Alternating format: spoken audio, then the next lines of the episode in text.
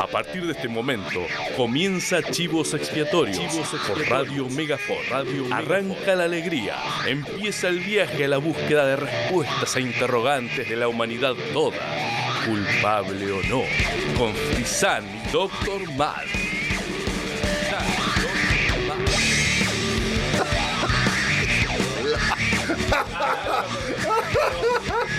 Mal. Vámonos.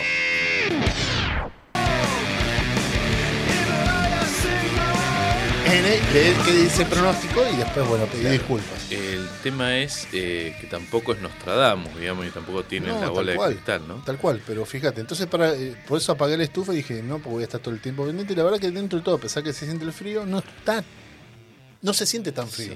Y son 14 grados lo que hace ahora. Ahora igual se, se está poniendo frío y mañana va a estar más frío. Exactamente. Pero bueno, se está nevando en la cordillera, en Junín de, en Junín de los Andes estaba nevando, así que hoy hace por lo menos dos horas estaba nevando.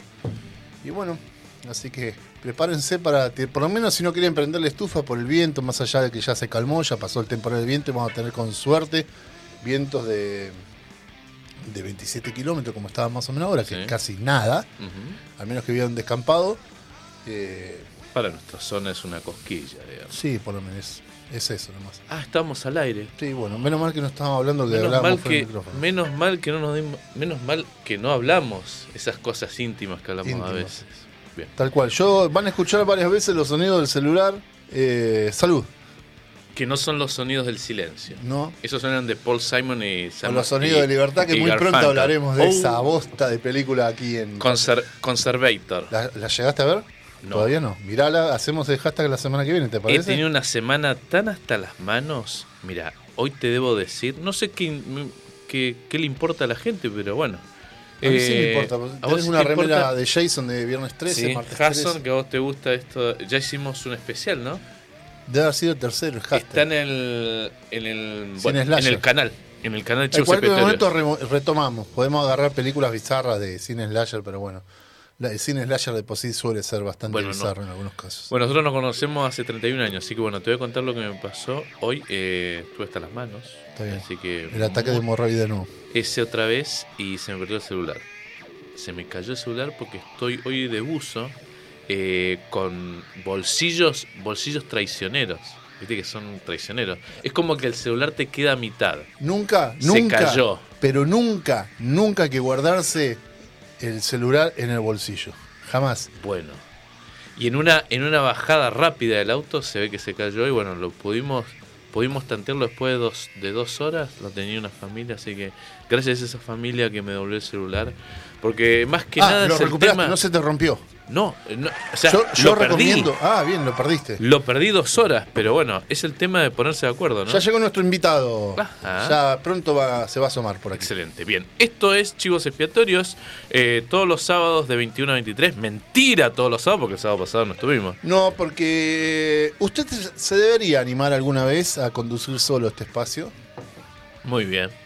Alguna vez, digo, yo ya lo estuve dos veces. Y Bueno, lo he conducido mucho tiempo, no en esta emisora, no, en este pero... mes- no, pero, pero- porque lo hacía usted el programa. Yo le caía o era Sí, invitado. Pero eh, eh, Y una vez me abandoné en el medio del programa. Yo me fui 15 minutos antes nomás porque tenía una actuación. muy bien. Pero guarda, ¿eh? no sé, se debería animar. Yo así tipo, me voy a ir a ver esta obra de teatro, me importa un carajo el programa, relátela vos solos. Sí, tuve, una, tuve un viaje que lo tenía pautado hace como cuatro meses. Interesante festival de. Bueno, venía una banda de, de Estados Unidos, de California, una banda que me gusta mucho, Acid King, comandada por una mujer, Lori S. Vi subiste videos y Re- vi que subiste fotos con la chabona. Re piola, porque la chabona terminó. Estamos hablando de doom, doom metal, ¿no? Un estilo pesado, bien, bien lúgubre. eh, atmósferas interesantes ahí en Capital Federal.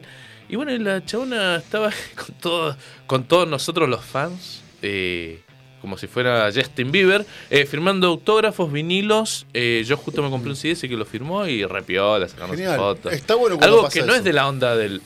que uno podría decir, la gente que está acostumbrada la gente del pop, ¿no? Que se, no, eh, No. sobre todo algo muy under, porque es una música super under. Acid King, tremenda banda. Bueno, que la hemos pasado acá, saca- sacaron un Recuerdo, disco de hecho nuevo. hablábamos en Chivo Noticias. si no. Sacaron un disco nuevo producido por, llega nuestro invitado por ahí, un producido por Billy Anderson, un productor tremendo que produjo cosas, Tengo todos sus libros. bueno, muy en la onda del stoner, del Salud de stoner, nuevo.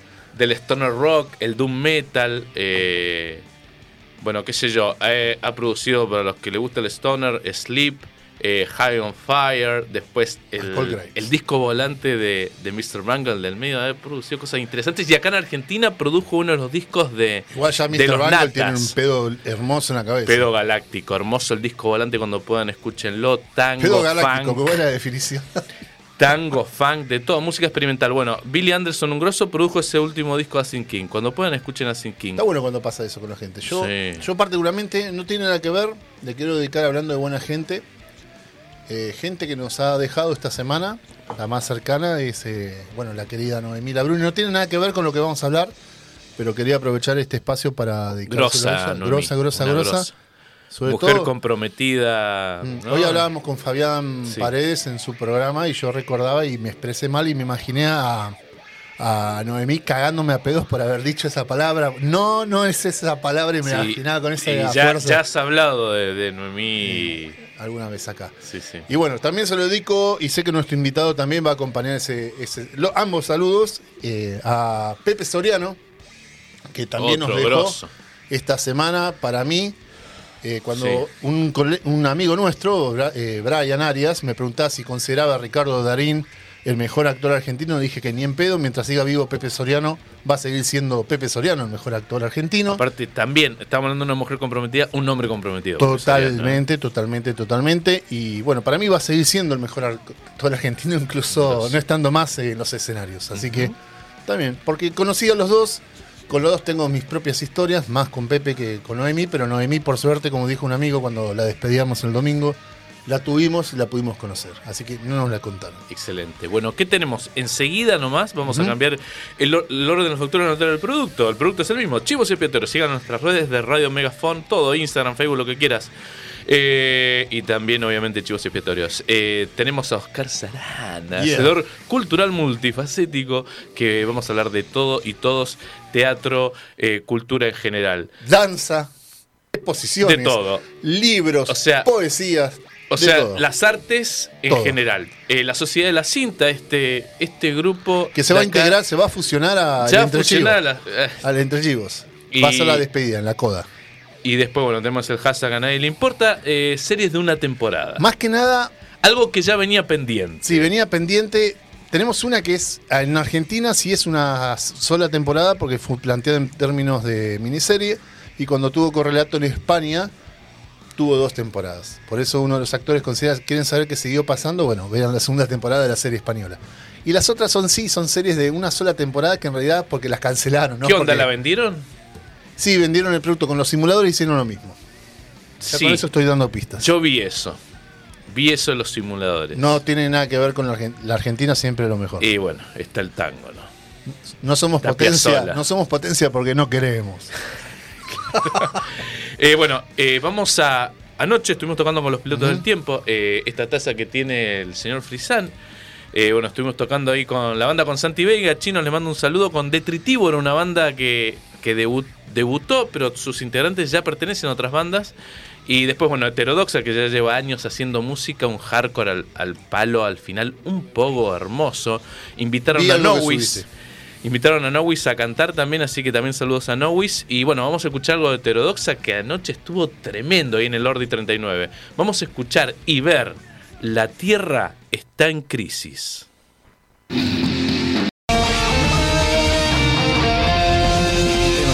Bueno, impresionante.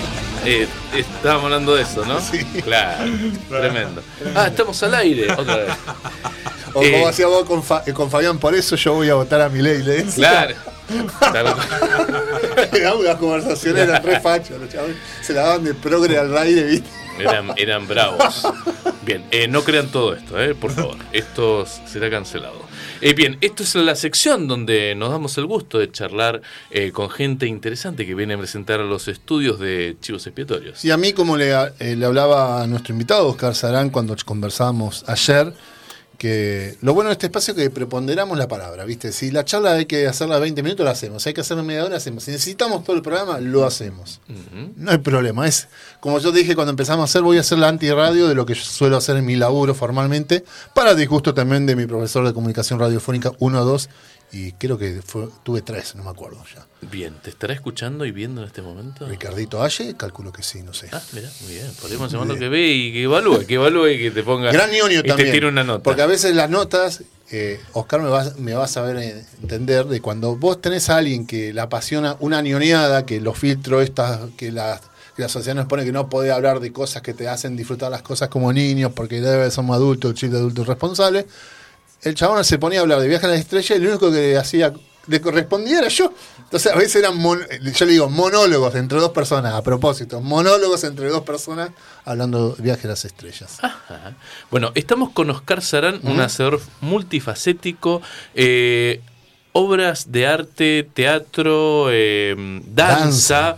eh, literatura. Rescate de, de textos, eh, por ejemplo, lo- los textos de Maki Corbalán, Sí, muy bien. De gran persona que esté donde esté, que siga escribiendo, que esté escribiendo, yo no tengo ninguna duda de que va, está escribiendo, que también impulsó uno de los primeros grupos, yo creo, hasta de intervenciones que hubo acá en Neuquén Ujú. con fugitivas del desierto. Ah, cierto, claro. Me acuerdo. aparecían los, fra- la- los- Sí. los fragmentos, a veces en pintadas, hacían movidas. De hecho, yo la conocí a través de fugitivas a, a Maki. Y Oscar, Así que- discúlpame, ¿quedó, quedó algo por no cubrir dentro del arte? Porque Bueno, me es como que presento. varios- Presentate, presentate. Nosotros hicimos esta presentación después, no, nada que ver. decís, La verdad que no. Lo- los escuchaba, bueno, ante todo, buenas noches, muchas gracias por la invitación. Eh, buenas noches al- a la gente que está escuchando. Y bueno, los escuchaba recién también. Y sí, es cierto que uno finalmente es todo eso. Eh, producto de un territorio. No es un capricho, ni fue tampoco una cuestión de que me lo planteé así desde pibe. Fue el territorio el que nos fue llevando a tener que hacerlo casi todo. Eran años en que no solamente actuábamos, vendíamos la publicidad, eh, creábamos el programa, nos hacíamos los vestuarios. Y bueno, así comenzó en los 80 el teatro con el grupo Claroscuro, primero La Expresión y los Jóvenes, en el 84 allí en el, en el subsuelo municipal, ahí en el 84. Qué lindo espacio ese. Era un lindo espacio Mm, porque sí. además era, eran años em, donde ahí en ese subsuelo también convivíamos con Maki Corbalán, con Raúl Mancilla, con Sergio Sarachu, con Ricardo Fonseca, bueno, toda la Fua, gente cuántos que- nombres. Sí, porque finalmente hay veces que me ya llegué a este punto de la vida en que pareciera que uno hay veces que es como si fuera que uno tiene que, pedir perdón por el tiempo transcurrido. Es como si eh, tuviéramos que andar a veces con culpa por haber hecho tanto.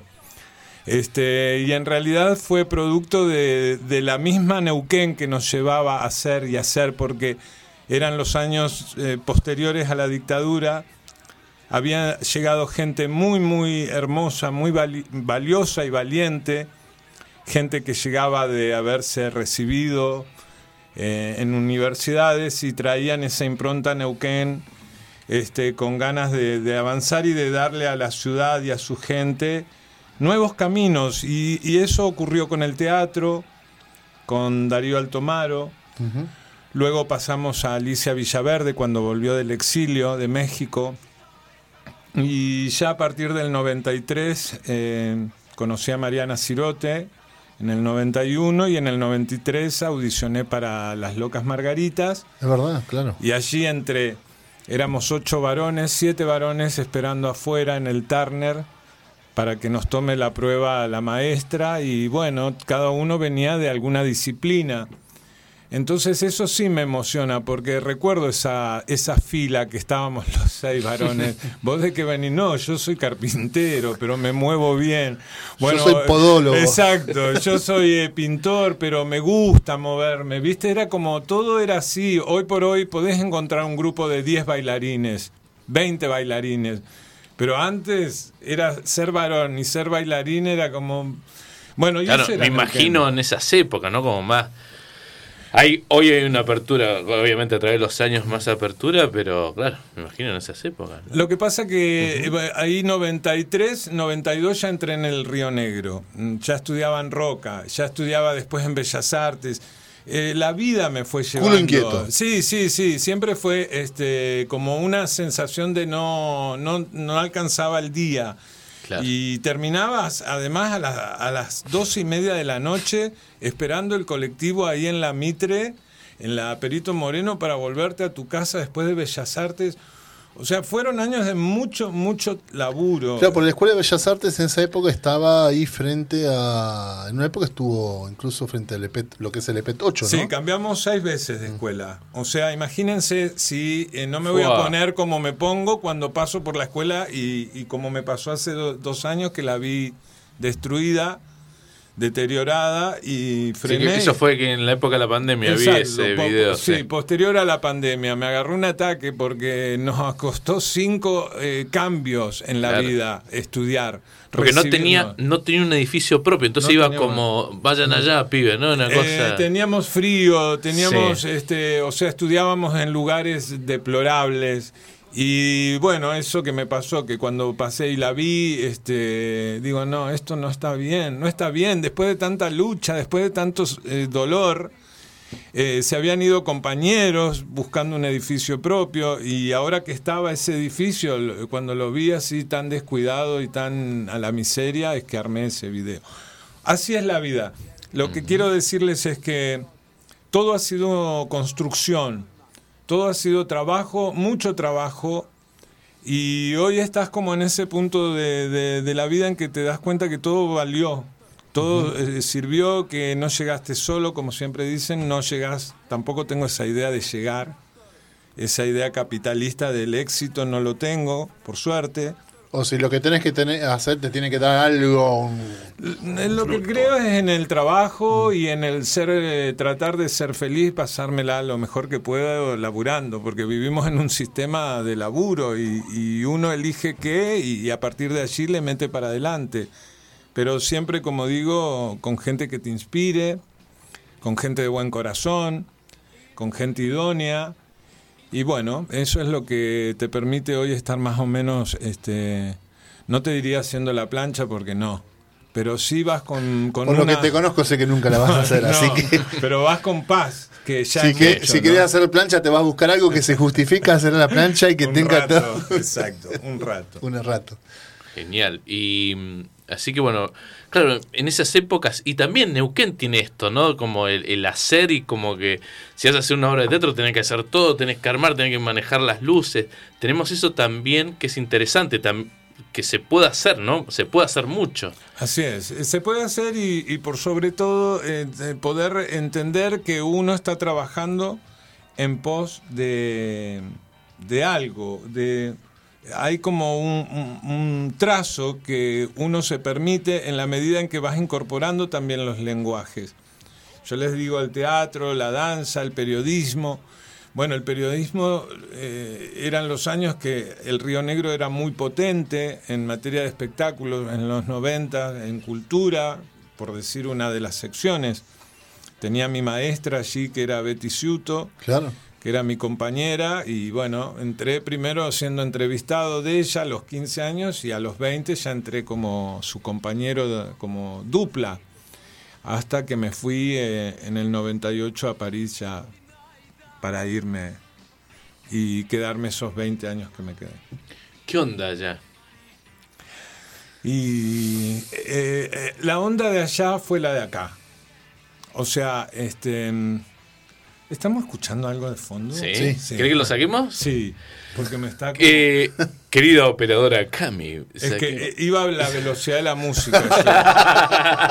Soy bailarín. Dale, vamos ahí en seco. Hace una performance ahora. Che, ¿cómo, ¿cómo salió eso de ir para allá? ¿Cómo, cómo... Y porque llegó ese momento Sí. que Neuquén ya estaba.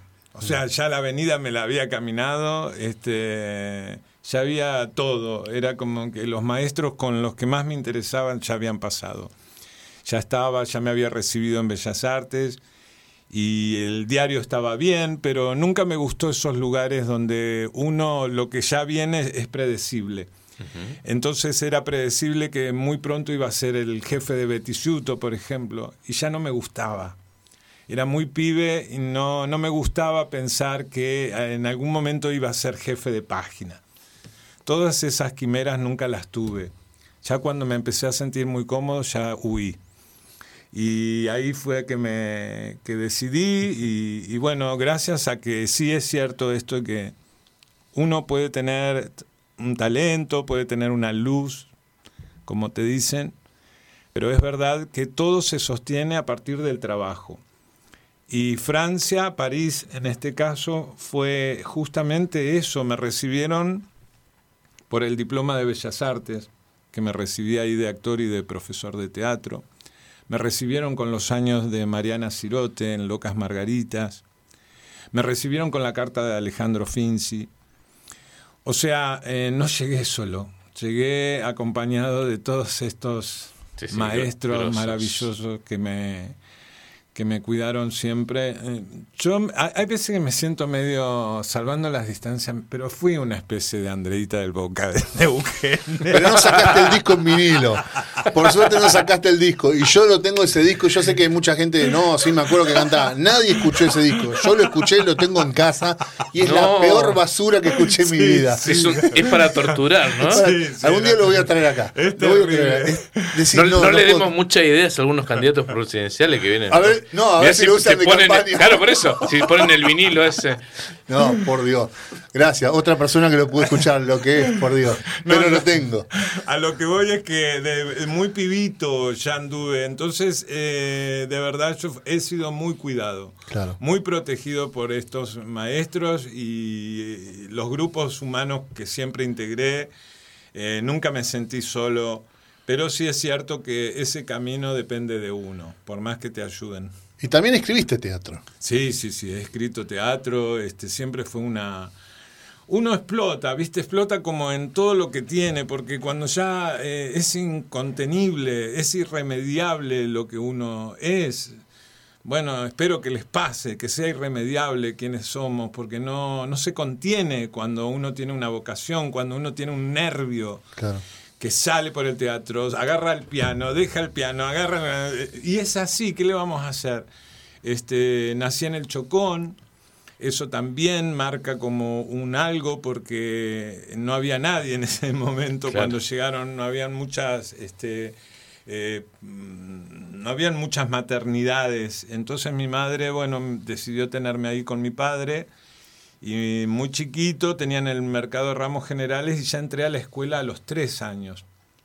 Una doble escolaridad, entonces ya desde que recuerdo me estoy yendo. Es, un- eh, es siempre buscar, buscar qué más y saber que, que podés buscar porque ahí está lo seguro, es la casa, es la familia, eh, son los amigos, las amigas.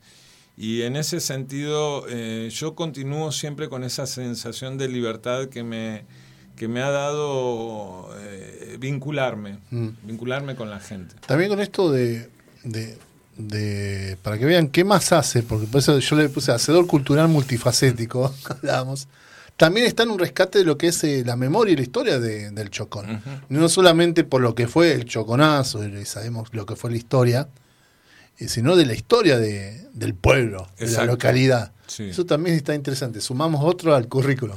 Es importante porque, eh, volviendo a lo mismo, ¿no? Volviendo a ese tejido personal, una vez que vos sabés que ya estás montado en ese caballo, que es la vida, que vos vas llevando de muy pibe ya una página, este, por eso eh, el rock, el jazz, todo lo que aconteció en los 90 eh, es como que lo tuve ahí, no sé, ir a buscar a Chicorea a Buenos Aires, B.B. King, eh, Mike Stern nadando allá en el Río Grande porque el tipo necesitaba nadar. Este, Fito Páez, acá en el Independiente, Fito Páez en la Plaza de la Revolución en Cuba. O sea, fue mucha vida. Siento que tengo 53 tacos y, han sido, no sé, parece... Eh, como que hace rato que vengo. Tengo los tacos gastados. ¿Está bien? A full, a full. Sí, y siguiendo con, pienso ya en Francia, ¿no? Eh, ¿Querés tomar algo igual? Sí. ¿Querés cafecito? Bueno. Eh, ¿Tenemos tacita por ahí? ¿O eso qué es? Esto es café. Ah. Yo digo que es amargo obrero. No tiene malicia, ¿eh? No tiene malicia, es. Yo dije un café con ginebra vendría, pero como. Venía como piña. A menos que te moleste. Va, hay algunos restos de amargo obrero que no es amargo obrero. No me molesta. Listo, eh, pero espera, creo que Cami fue a buscar. Ah, bueno, vamos a esperar. Cami, Cami interesante. ¿Cómo fue ya la, estadía, bueno, lo que es vivir? Vos querías moverte todo y buscar experiencias nuevas, obviamente. Eh, el valle eh, quedó atrás, digamos, vos dijiste esto es mi camino y, vamos, el arraigo, el desarraigo, digo, ¿qué onda? No, no, nunca, nunca tuve momentos eh, de rosa de lejos, jamás.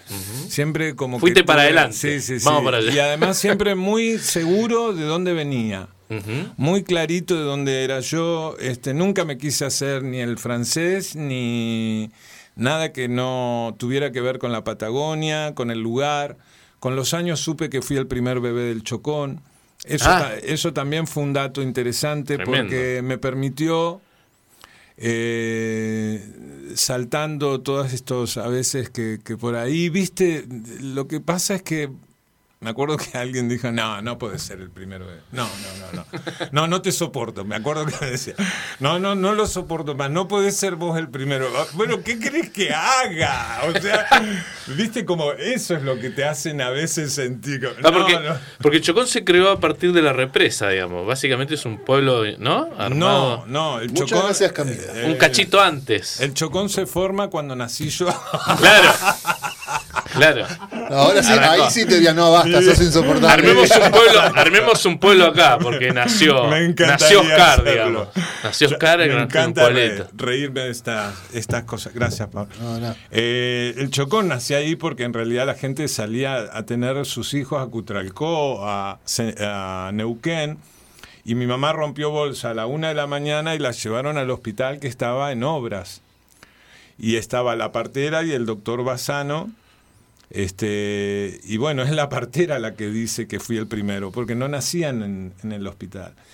O sea, esto que puede quedar en un comentario casi te diría eh, nostálgico, lindo, para mí es muy, muy importante, porque es un pueblo que si no, eh, dentro de 200 años va a ser un pueblo tonto, si nada más recordamos dinosaurios. Claro. Hubo más de 5.000 obreros, inclusive gente que murió. No, no.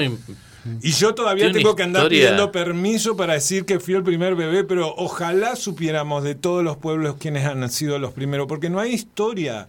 Sí, ¿cuántas historias nos están contando? ¿Y cuántas historias está, y cuántas historias nos están robando, que es lo más terrible? Y cuando querramos acordar, no va a haber ni siquiera historia de, los lugares que. porque se va perdiendo y vos decís, no, no quiero que se pierda. ¿Y vos estás entonces a full con esto de la reconstrucción de la historia del Chocón? Sí. ¿Y cuál sería la idea? ¿Hacer una especie de. Un museo. Un museo de memoria histórica y social, obrera, en la villa de abajo, que era donde vivíamos porque el, huevo del dinosaurio. Salud. Salud. Ya está resguardado. Ahora hay que cuidar el otro huevo. Sí, sí, sí, tal cual. ¿Entendés?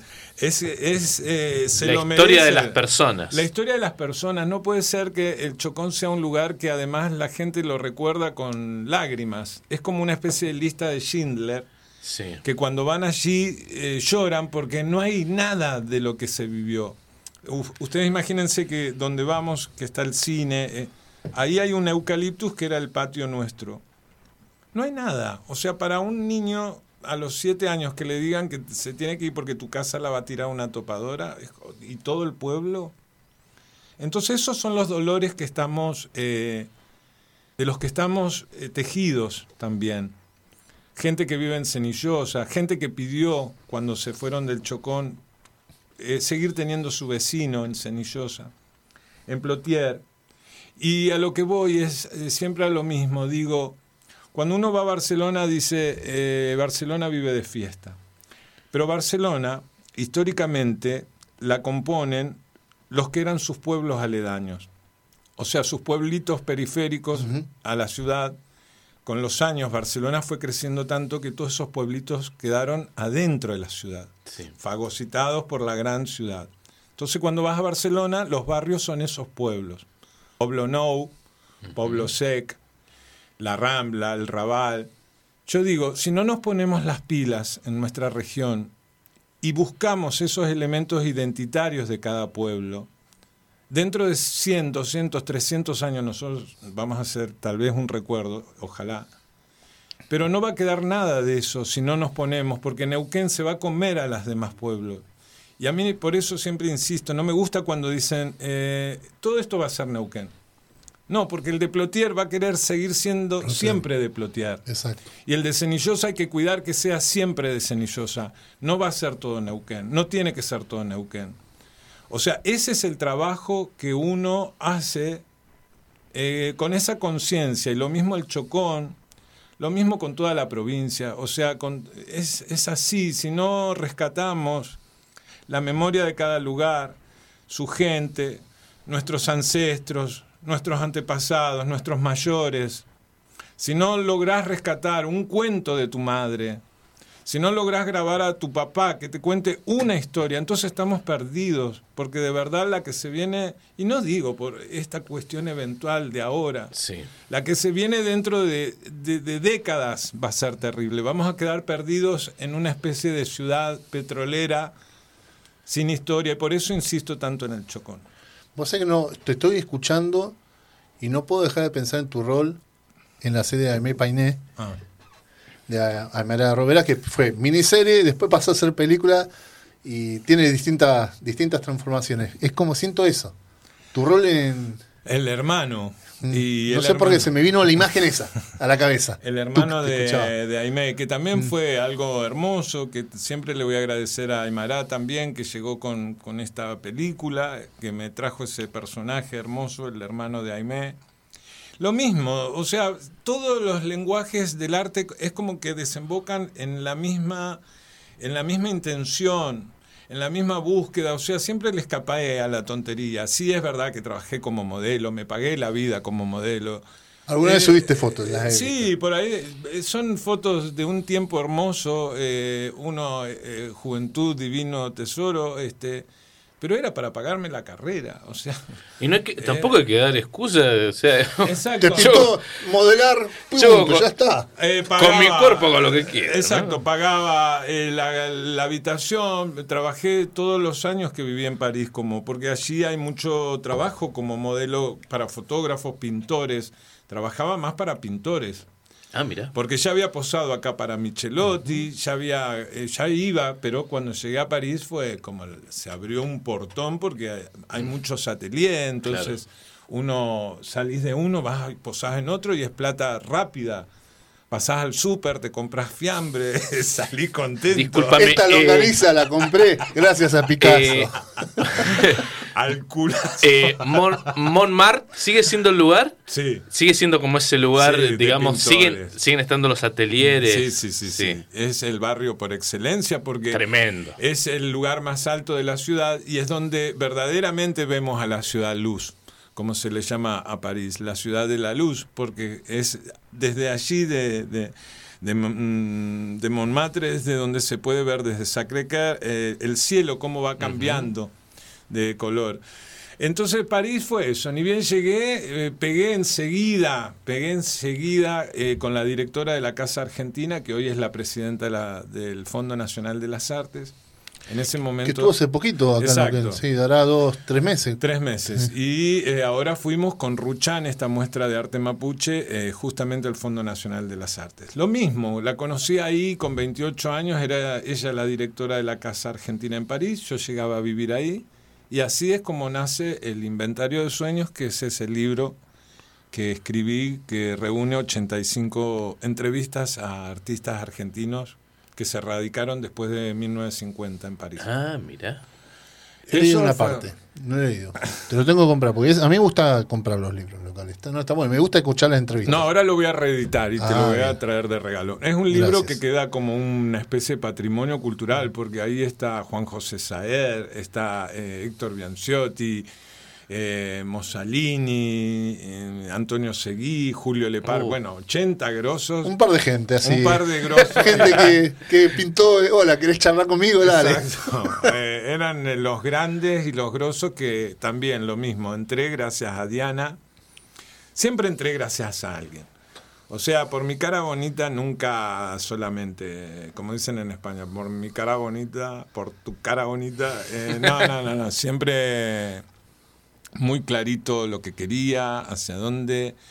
Y como dice Calamaro, tampoco pisé nunca el palito. Lo podría haber pisado, pero no, no, no, no, no, no, no, no fue la mía. Podría haber cortado camino. Eh, cuando sos joven y, y, tenés algunas habilidades, este, no, pero no fue la mía. Sentí que no, que, que todo había costado mucho trabajo y había sido un trabajo lindo como para echarlo a perder. Entonces siempre cuidé mucho con quién me junto, dónde hablo, qué causas acompaño. Siempre me gustó, le he escapado bastante a la tontería y por más que, bueno, que a veces uno raya con eso porque forma parte también de la vida, pero no puedo, no podría eh, a mí, eh, no sé, este, doblegar eso que, que- que ha tenido que ver con los maestros, horas con la Villa Verde hablando, tomando mates, 3, 4 de la mañana contando cómo era la época de Montoneros, cómo se hacía teatro, cómo tenían que huir, cómo tenían que, cómo eran las giras por Latinoamérica. O sea, horas y horas como para tirarlo todo después. No. Vos sabés que te, me llevo, te llevo a otro lado y vas a decir qué carajo tiene que ver con lo que vas, con lo que estás diciendo, Pablo. Te estaba escuchando y me trae a la memoria. Yo en la otra radio, en la radio de la universidad, tengo un programa de banda de sonido y siempre me preocupo cuando voy a hablar de algo, buscar por lo menos algo que yo no sepa, leer, leer, porque si no, viste, que a veces te encontraba, mira, no era tan como me acordaba. Y hace muy poquito, va, se va a escuchar dentro de dos lunes, me puse a hablar de un manga, que es de la historieta japonesa, que, que se llama One Piece. Hace muy poco Netflix estrenó un live action. Y me puse a leer una cosa que decía el autor del manga, que sentía que muchos de los relatos de aventuras, parece como que la- el viaje en sí mismo era la recompensa. Y él sentía, ¿y qué, qué hay del viaje en sí? El viaje, de los las pasos, de lo importante es el destino. Y bueno, ¿y qué pasa del punto de partida a ese destino, de cómo ir construyendo lo que les pasa? No bajar los brazos por tus sueños. De hecho, tiene mucho, el manga tiene mucho que ver con eso. Te escuchaba y no sé, se me vino a la memoria esa frase, ¿viste? Porque queda que es verdad como que la recompensa del viaje en sí mismo, sí, y, y el recorrido, Claro. Es como cuando dicen no, no importa eh, la distancia, sino el viaje. Esto es igual. Tanto la distancia, lo que importa es ese recorrido.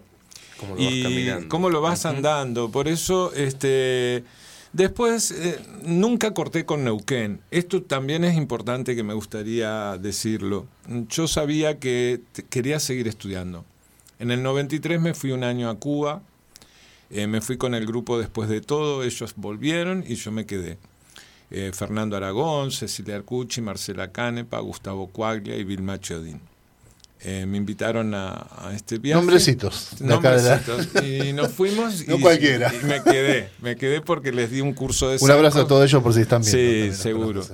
Este, me quedé a vivir en Cuba, en La Habana, después del viaje que fue había sido de con Bruno Gelber. O sea, chicos, miren, de, de- no, de verdad, es Hola. como- Bruno Gelber. Eso fue a los 22. No, por eso, y, y yo no les puedo explicar, miren, vamos a hablar de esto mejor. Lo que, ya ahora sabemos todo lo que ocurría, pero lo que ocurría era también otro show alrededor, porque claro, imagínense, hoy está en Neuquén, pero hace 30 años atrás, uno de nosotros se iba con Bruno Gelber. No, voy a decir, ¿qué pasó acá? ¿Qué pasa acá? Imagínate, era como. Pero eh, siempre, como digo, esto, de, el hecho de trabajar en el Río Negro, eh, siempre estaban todas las radios y bueno, yo era el Río Negro, entonces teníamos como esa cosa que, pero nunca tenía, abría las entrevistas, me acuerdo que, no sé, venía Moyo y capaz que en vez de tenerlo en exclusiva, invitaba a los colegas. Por eso me, llevo, siempre cuidé mucho los vínculos. Mm. Si eso no, no funciona, no, yo no funciono, de verdad. Tiene que haber gente con buena onda porque si no, no, no arranco, no arranco. Y, y, que tengamos alegría en hacer, porque tampoco arranco con la gente violenta ni malhumorada.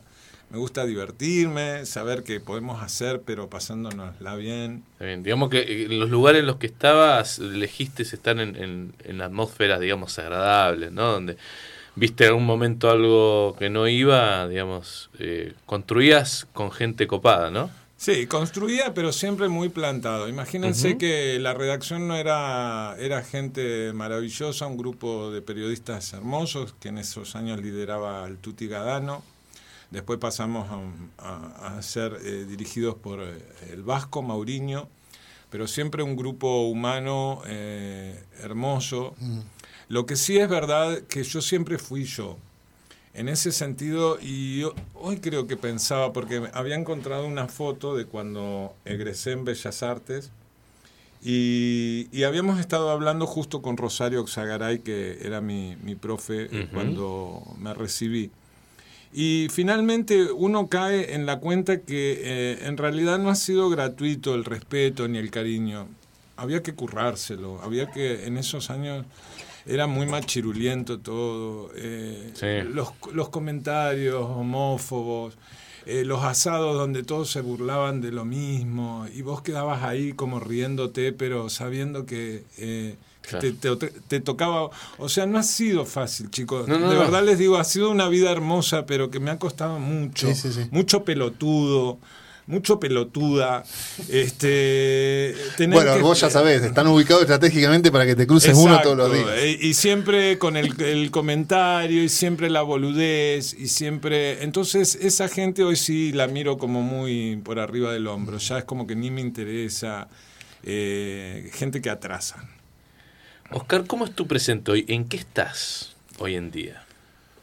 Eh, siempre están las preguntas, eh, en el sentido de que eh, ya, ya pasó ese momento de la vida donde a dónde voy. O sea, ¿qué quiero ser? Ya todo eso ya se pasó, se cayó el telón y te das cuenta que lo que querías ser al final es lo que estás siendo.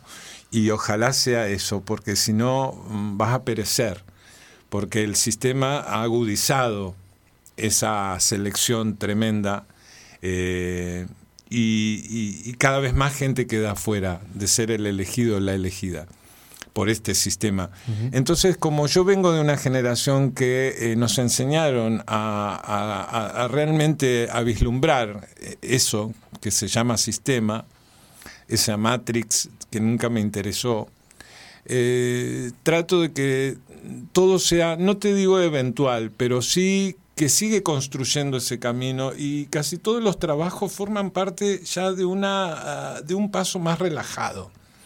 Entonces ahora terminamos Ruchan, que se presentó en el Museo Gregorio Álvarez y luego fuimos a Buenos Aires fue todo un hito. Una muestra, yo sé, pero contá que, de qué consistía esa. Era, eh, que no es muestra, No, me gusta la palabra muestra. Se siente como si fuera un, me estás dando una media aspirina, una exposición, una exhibición. sí. es una. Primero fue algo que ideó Gustavo Nahuel, que es un orfebre de origen mapuche, de nuestra región.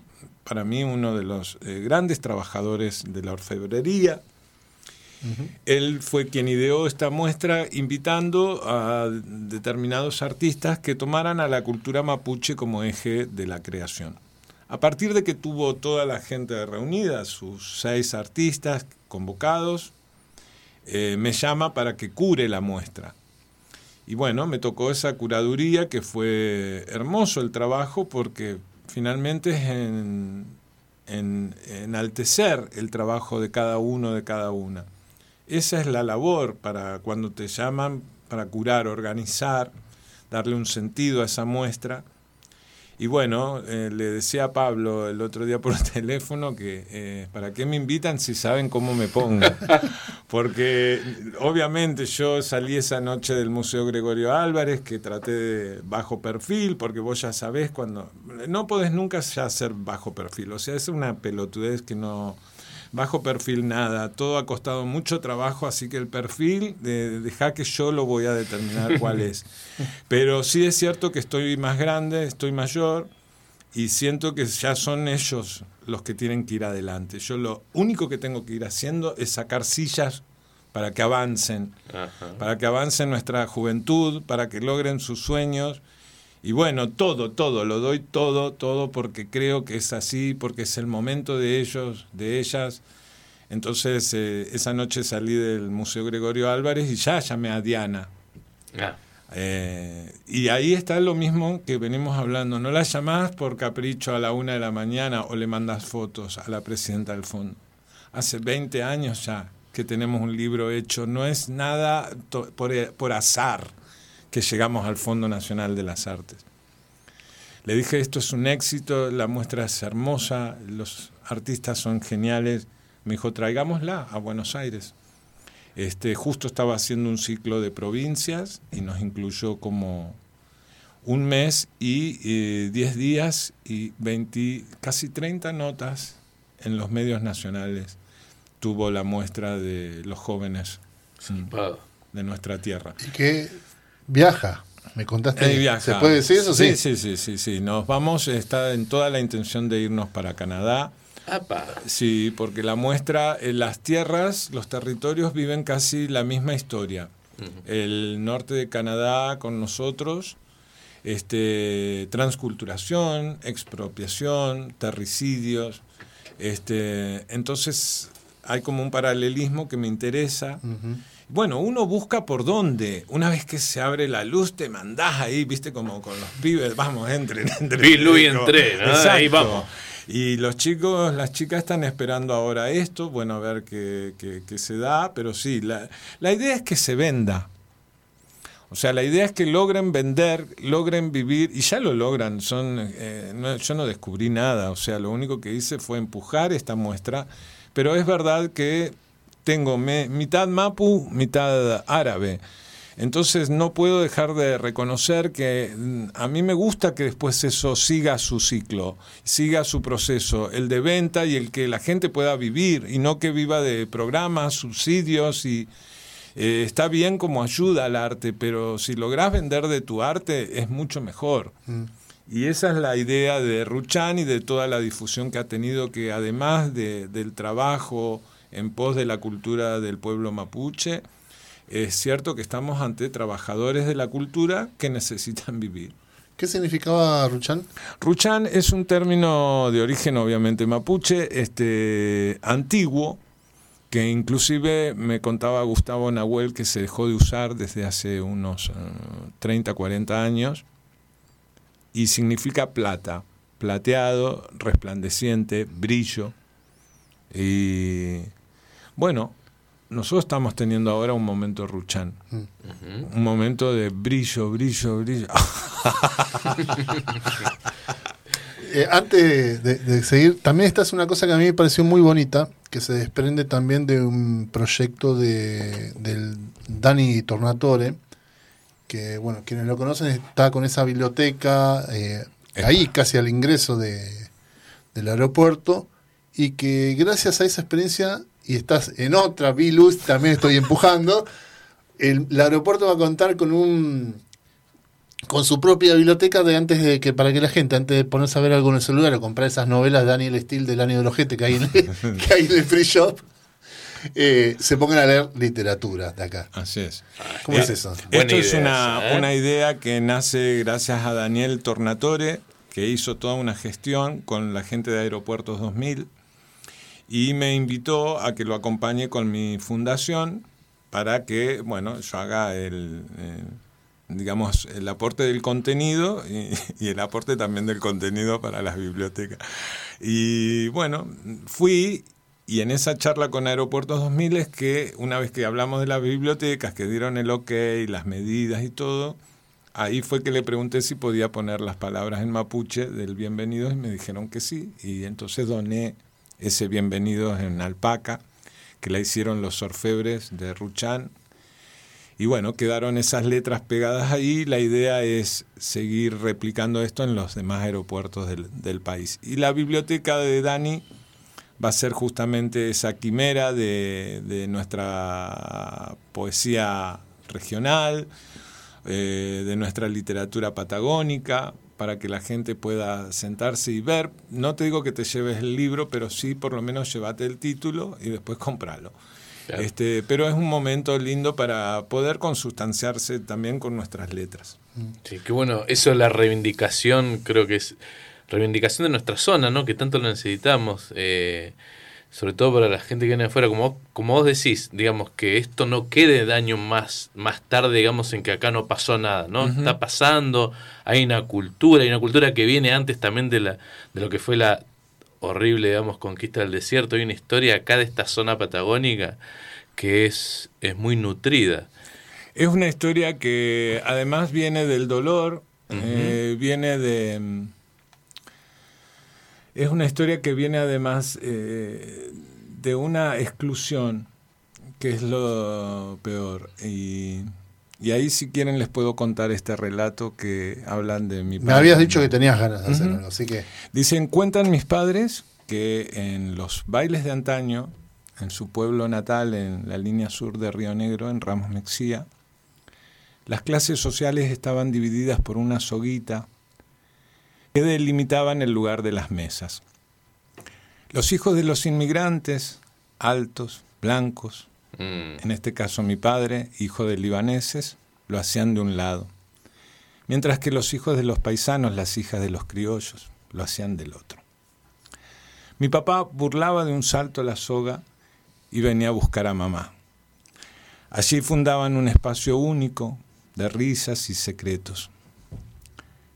Para la época y la región, ese amor no estaba bien visto, por lo que un día en una pequeña reunión de seres queridos, dijeron que esa misma noche se marcharían. Cargaron sus cosas en la camioneta y se fueron para no volver más. La luna de miel los acompañó por toda la Patagonia. Hasta Ushuaia llegaron. Cruzaron el estrecho furioso. Visitaron playas, campos, estancias desconocidas llegaron hasta donde se esconde el viento, donde dormita la lluvia. Ya por estos lares, camino a Bariloche, frente al cruce del Chocón, decidieron entrar a hacer noche y se quedaron 12 años. Allí nací, allí nació mi hermano. Llevan 55 años juntos y aún hoy cuando les preguntan por qué no se casan, dicen que todavía están probándose. Hace algunos años vinieron a verme a París y una tarde andábamos caminando y llegamos hasta un carrusel. De pronto, un paso doble sonó a puro acordeón. Juro que vi el amor. Estaba allí otra vez bailando los dos. tremenda. Impresionante. genial. Eh, ¿Trajiste cassette?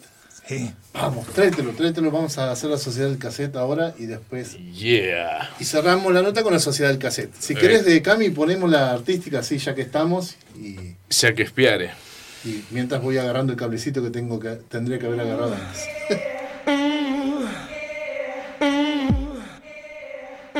La sociedad de la cinta. La sociedad de la cinta. El vinilo ya fue. Ahora en Chivos Expiatorios. Frisani Dr. Mad pa- pa- pasan cassettes. Pasan cassettes.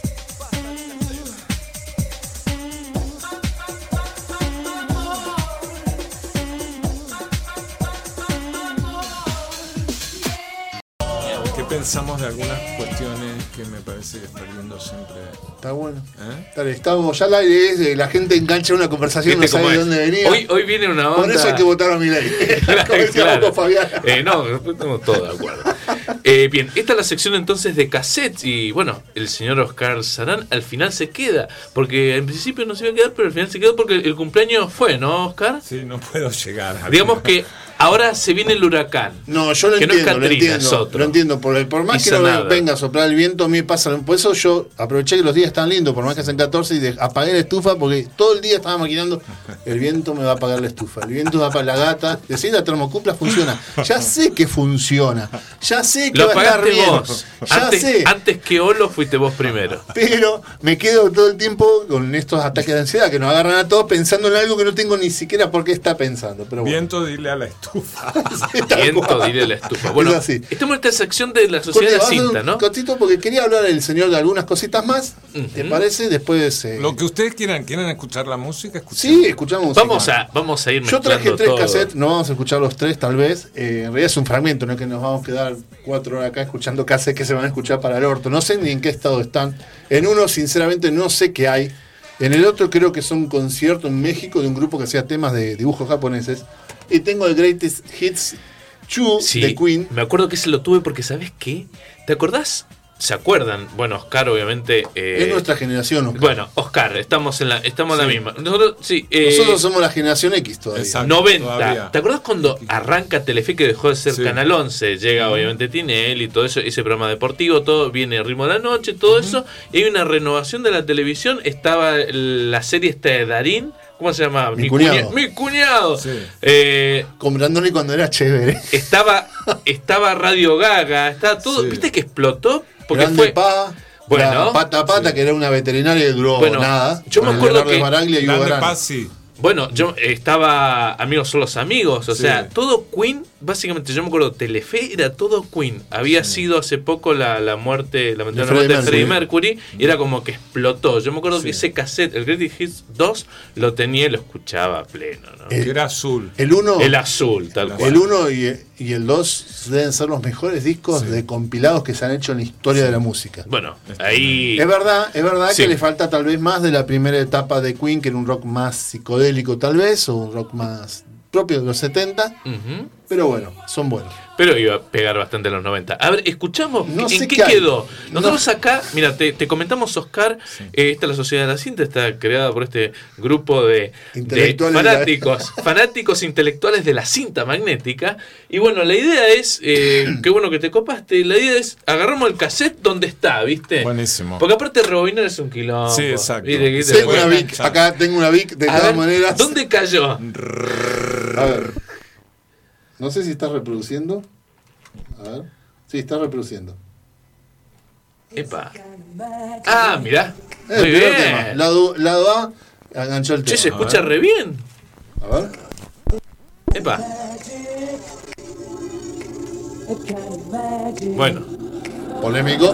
polémico. Bien. Que esta se diferenciaba del 1 porque el, el Greatest- puede ser el cablecito también, ¿eh? Sí, el cablecito. El. Greatest Hits era más rockero y este era el más sonido del 2 de los 80 de Queen. Ujú. Viste que ha- Acá había esa estaba diferencia. Under Pressure. Es el tema 2 del Greatest Sí. Hits, que es mi canción favorita de Queen. Tremendo. Sí. Under Pressure es. Yo, et- viste que uno que dice cuál es la mejor, ya sabemos que es cuando uno dice la palabra mejor se viene el comentario más subjetivo de todos. Para mí la mejor canción jamás compuesta, debatible, es Rhapsody Bohemia. Sin embargo, Under Pressure es mi tema favorito. Y bueno, es que aparte también estaba el David, ¿no? Yo una vez escuché, un- vieron que eh, hoy, hoy accedes a internet a cualquier girada que quiera poner, seguramente hay un chabón que la pensó. Y están las limpiezas de, de sacaron en una forma muy profesional toda la música, escuchás solamente la voz de Freddie Mercury y de David Bowie. Papa, Sí, Es una maravilla. sí, sí, la, la escuché, esa, la Es- escuché. pero una- hay una que se escucha, hay una que se escucha en la guitarrita de fondo y no, pero acá es ese. Y yo doy un consejo siempre, cada vez que hablo de Under Pressure, cuando uno se quiere comprar auriculares, ya sea de estos más potentes o de estos más como los que tengo yo, chequea el auricular, chequea el auricular escuchando Under Pressure, porque tiene todos los sonidos, todos los tonos, todas las escalas. Si se escucha bien, ya estás. No hay registro eh, visual del encuentro de ellos dos. No, no, Nada no, no. más quedó como algo. Eh, está el videoclip, ¿no? Está el videoclip que son escenas, Sí, pero, pero, no, no, nunca se filmó eh, ellos dos en, en el mismo lugar. No, no, no hay registro de Es ese como video. que fue medio aparte eso, ¿no? Quedó fue medio raro. exacto, Sí, quedó- hay, hay una rareza ahí. De hecho, el Under Pressure que todo el mundo saqué, conoce es el de Annie Lennox y, y David En el recital de- Claro, el del recital. Pero pero no hay. Y eso alimentó nota falopa, como digo yo, diciendo que se habían peleado en el estudio. No. Mentira, eran amigos. Mirá, eh, este álbum recopilatorio, estoy acá googleando haciendo producción en vivo, está, eh, son los, digamos, canciones de entre el 81 y 91. Como Mm. bien- bien dijiste, de década del 90, en ese 91 esto lo rompió. Vos decías Kind of Magic, Under Pressure, después vino Radio Gaga, I Want It On, I Want to Be Free, Innuendo. Bueno, tremendo, ¿no? Tremendo. Headlong, me acuerdo de estos temas. Fua, qué manera de escucharlo. Bueno, Friends Will estaban, Be Friends. sí, estaban los temas de los 80 y caracterizaron a Queen son la participación en bandas de sonido, por eso Exacto. están los temas de Who Wants to Live Forever, que es el- una de las canciones de Highlander. so live forever. Sí, Pero lo curioso es que en el 1 está el tema Flash, Flash Gordon. que es el tema de los 80, De y tendría una. que estar en el 2. Sí, ¿Pero por qué? Porque sonoramente era más el estilo de los Ujú. 70 de, de Queen. Flash Tremendo. Gordon, me acuerdo cuando salió. Qué bizarrea, yo la Este- vi de grande, la tengo en DVD y dije, Sí, sí, sí. ¡Fa! Sí. Y en esa época, imagínate, Sí. eh, Casa Fantasmas, este, bueno, eran las películas que salían.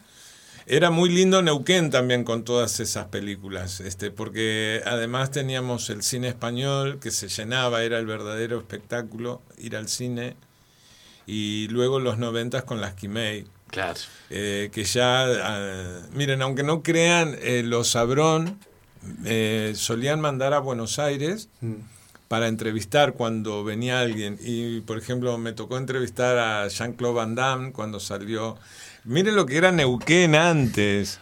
¿Cuál? ¿Street Eh, Fighter? eh, no, tremendo. ¿O Corazón de León? Corazón de León. ¿Cuál era la que saltaba y se abría de piernas en la cocina? Ah, no acuerdo. pará. ¿Se la acuerdan que- sí, O el dragón blanco. Dragón Blanco. No, no, de no, la- fue la o primera. retroceder, nunca rendirse jamás. Esa, esa, era, retroceder esa- nunca rendirse esa peli la jamás. rompió. Sí, bueno, esa me acuerdo que nos eh, fui a Buenos Aires. Acá estamos hablando del Oscar Sanán más personal. Este, Me sí, gusta, me, me me- gusta. mu- me gustó porque yo ya en ese momento ya, ya me iba dando cuenta que iba para la laguna. Y me acuerdo que cuando lo vi a Jean-Claude Van Damme, digo, no, no puede ser este tipo. Era como, además de un encanto, un actor que, este, esto era lo que sucedía en ese Neuquén. Eh, había como una inversión en, en el periodismo además de cultura. Digo ahora nosotros que, que integramos eh, ese grupo de WhatsApp, este, todo se ha ido como, ha ido mutando, ha ido cambiando, pero antes había como un interés verdadero en que eh, la gente Sí. leyera arte, leyera cultura, leyera sobre sus artistas, escuchara. Nos mandaban a, a eso, la- los micros en la tele, cuando tenía en el noticiero eh, de Canal 7 el micro de espectáculos. Por lo menos escuchaban, eh, querían eh, saber cuál era tu inquietud. Por eso les digo, no es que me fueron a buscar a casa, yo fui a hablar a Canal 7, este, fui a proponerle a los Sabrón si me dejaban hacer esa movida. O sea, esto es lo que eh, vamos viendo que sucedía en la medida en que vos también golpearas la puerta. Y hoy eso está bueno verlo porque eh, estamos nosotros en ese momento ahora. Que alguien golpea nuestra puerta cuando son los jóvenes. Entonces hay que ayudar. Totalmente. Hay que, hay que volver a repetir lo que pasó con uno. Ahora hay que hacerlo con ellos, con ellas. Eh, bueno, eso quería decirle. ¿Querés jugar el tuyo? ¿El cassette tuyo? A ver, si está. Eh, creo que lo, se lo dejé ya. eh. Pero bueno, son esos tiempos que van eh, aconteciendo y ahora lo, lo mirás con, como les dije al principio, con esa paz eh, linda de haber estado en el momento justo, en el lugar justo. Y Apelo a tu memoria, de. No, esa es mía. Apelo a tu memoria. ¿Te acordás con qué película abrieron los cine que me eh, ¿Con qué película habrían los cines Kimei? A ver, espera, estuvo muy bueno. Sí, la- eh, espera, el español abrió con la lista de Schindler. Bien. Me acuerdo de eso porque además Marzo hicimos... del 93. Eh, exacto, hicimos una mega producción en el hall, salió en doble página. eh, eh, Sí, bueno, fue Perdón. como una cosa. Muy de humor. Va a ser mi comentario y me autocensuro. Bueno, después, el Asquimei no abrió con eh, Showgirl. No, Amada Inmortal. La película con Gary Oldman sobre Ludwig von Beethoven. Ay, cierto. ¿Cómo? Amada Inmortal, de la película sobre Beethoven. Y ¿Gary Oldman? Sí. Ah, mirá, no la tengo, no la tengo esa. Ajá.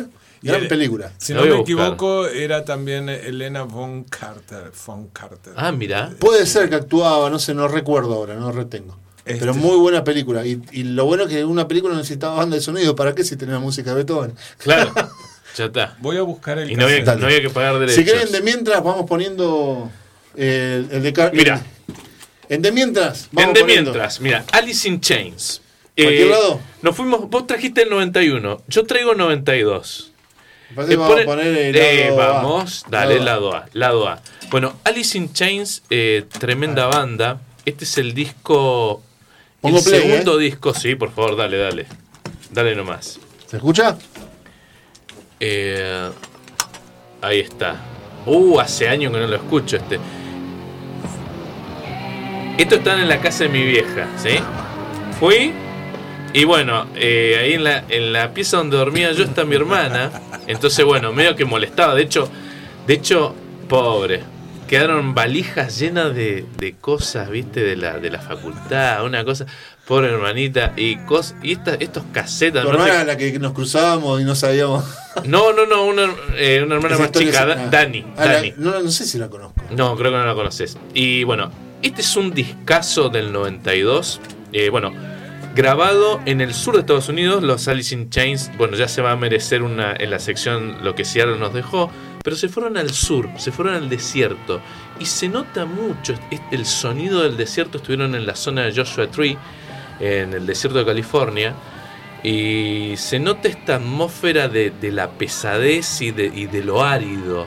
Sí. Eh, incluso nosotros hemos hablado del stoner rock, esta, esta influencia de, de- del stoner, hay como una, una, una cosa distinta acá.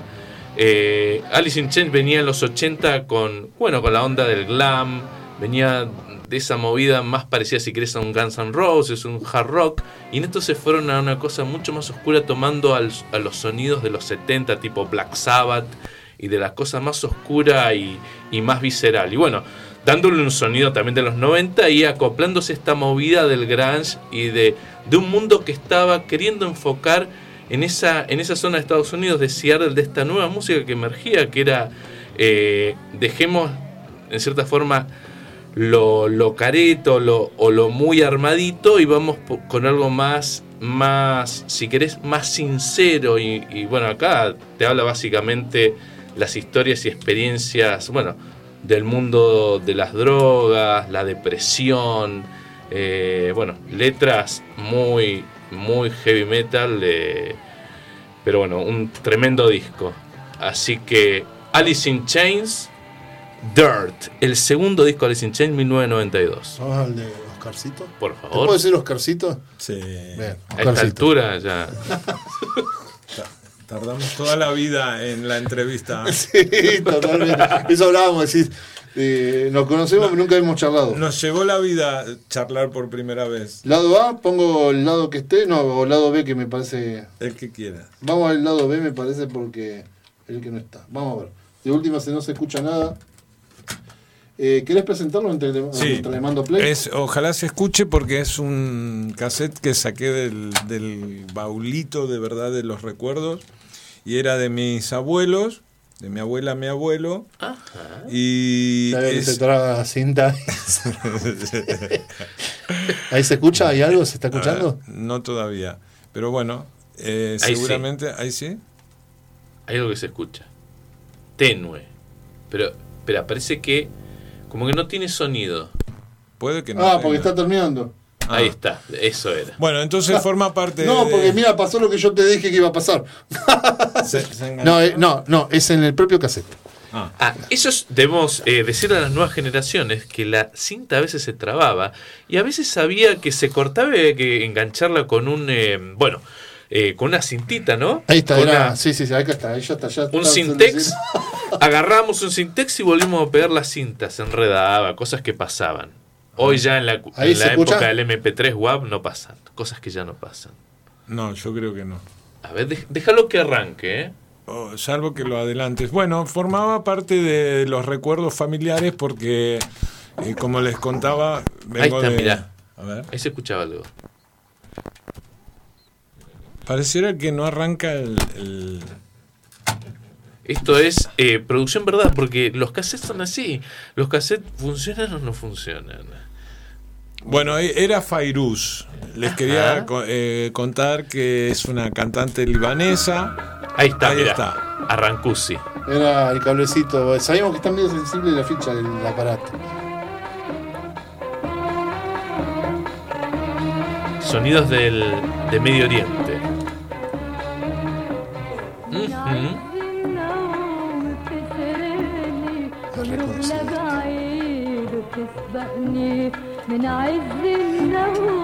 Cuente, cuente. ¿no? Mi abuela eh, escuchaba esto y lloraba, porque se vino a los 14 años del Líbano, de Sajle, su pueblo. Y bueno, cada vez que escuchaba tenía esos momentos nostálgicos como, como todos los inmigrantes, ¿no?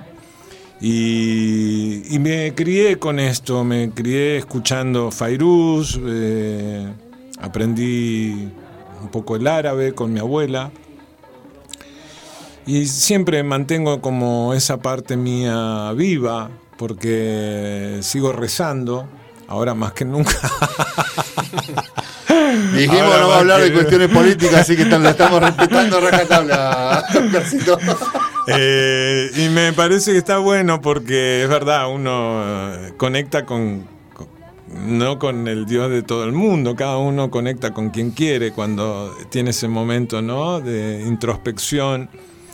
Y me gusta saber que se mantiene la cultura libanesa en la casa, aunque soy solo, pero tengo mis costumbres, me gusta tomar mi anís a veces, comer mi kepi, mis esfijas.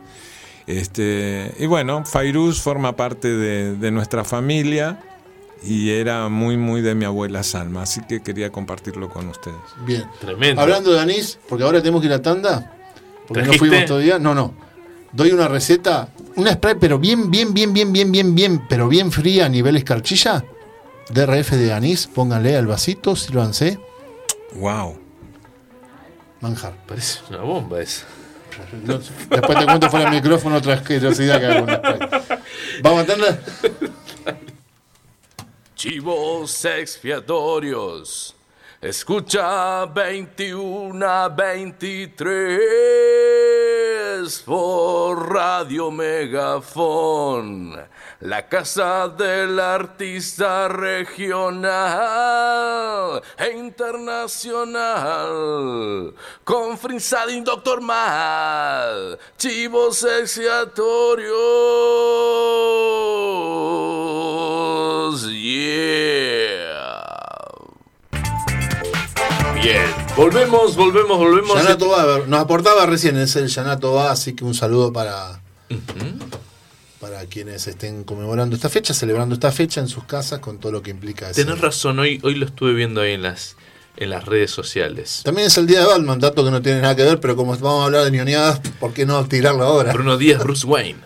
Eh, bien, se viene el hashtag a nadie le importa, ¿no? Hashtag a nadie le importa. Esta sección, eh, una sección eh, firmada, que tiene eh, firmada puño y letra de eh, Pablo Javier. Vos sabés que yo- la otra vez me preguntaron, che, ¿de qué se trata el programa? Mira, con Carlito nos conocemos hace 31 años. Me- eh, a él le gusta hablar de música, a mí me gusta hablar de ñoñadas y en el medio metemos una entrevista como para que no disimular la cosa, Claro, básicamente, ¿no? básicamente. Básicamente. Así que queremos hablar de la cuestión personal como quería, acá podés hablar de lo que a vos te gusta, Oscarcito. Lo que nos Así atañe hoy son series que duraron solo una temporada. Exactamente. Las cancelaron. No Sí. les gustó la plataforma y dijeron saquemos esa. Sí, no, estas no estuvieron ¿No? en plataforma, en algunas, algunas tal vez están en alguna plataforma, tres de ellas fueron canceladas, una fue pensada en formato miniserie, que va a ser la última en la cual vamos a hablar, y, y después se vendió la idea la idea de Hermanos y Detectives, me refiero Claro, a digamos que son- extranjero y tuvo... Esa, por ejemplo, serie eh, que todavía no está en las plataformas. Sí, ¿no? Rodrigo Noya, de hecho, que es el Ninito, eh, nos dijo en una entrevista en la radio de que si querían, él siempre decía que si querían saber cómo continuaba la serie, vean la segunda temporada, vean, primero Hermanos y Detectives versión argentina, después vean la segunda temporada de la versión española donde él repite el mismo personaje. Pero bueno, como decíamos, las tres, tres de las series estas que están viendo, quienes están viendo por YouTube, fueron canceladas eh, en la primera temporada. Lamentablemente esta dejaron con un final abierto y decís, la puta que lo parió, ¿por qué me la cancelaron? Sí, no tengo problema de decirlo. Bueno. A mí me autorizaron en el primer programa del productor general a decir la chota del, del mono. Así Ya que, no estamos en la de protección menor. Bueno, así que eso real está registrado. Pedí autorización en vivo para decir la chota del mono. ¿eh? La primera serie de la cual vamos a hablar se llama Flash Forward. Es una serie basada en una novela que se llama el mismo nombre de Robert Sawyer, del cual no leí absolutamente nada. Hay algunas diferencias, es esta, pueden, pueden ir chusmeándola, no hay problema. Que la compré sabiendo de que duraba una sola temporada. Flash Forward. No la había visto completa. Un juego de palabras, sí. ¿no? A propósito. Sí, en realidad eh, el término flashback es cuando tenés un recuerdo del pasado, acá nada más es un recuerdo del futuro. Y tiene que ver con eso. Eh, lo que ocurre en la serie, y después vamos a contar la diferencia que hay en la, en la novela, es que en un momento, en el mundo, de pronto la, eh, la gente se desmaya, se desvanece durante dos minutos y en esos dos minutos ven, de- ven lo que les va a pasar en seis meses. Apa. Entonces, todo eso tiene que ver, la serie se basa en qué carajo pasó, cómo van a hacer para llegar a los seis meses, qué va a hacer la gente que no recuerda absolutamente nada de lo que pasó porque no vieron nada, están muertos o no, qué pasó. Y con ese misterio que ocurrió de este fenómeno, dos agentes del FBI, que en realidad la agencia del FBI, empiezan a investigar qué pasó, por qué y si va a volver a ocurrir. Y sobre todo uno de los agentes empieza, eh, recuerda, su recuerdo es que está totalmente borracho, pero está en un panel de investigación donde están todas las pruebas que llevaron esa investigación. Entonces con eso de recuerdo tratan de averiguar qué pasó. Y su compañero lamentablemente no recuerda nada, pues está la, no, no vio nada, básicamente. En la novela este salto fue de 20 años y después, bueno, vamos a contar qué es lo que pasa en el final de la serie, porque bueno, cancelaron la temporada.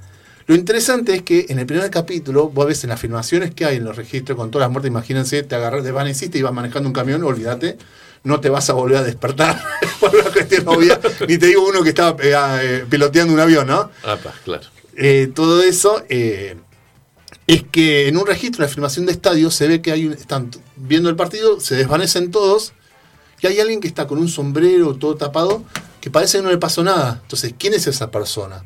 Hasta que lo encuentran y empezás a investigar, a saber un poco más qué pasó. que Alto Flash la serie. Cuac. Sí, tal cual. Sí, tal cual. Es que no, está muy bien hecha. Está, realmente estaba muy bien hecha. Eh, empiezan a investigar qué pasó, encuentran que en Somalia había pasado algo similar hace un tiempo, nada más, nada más que en una región más acotada.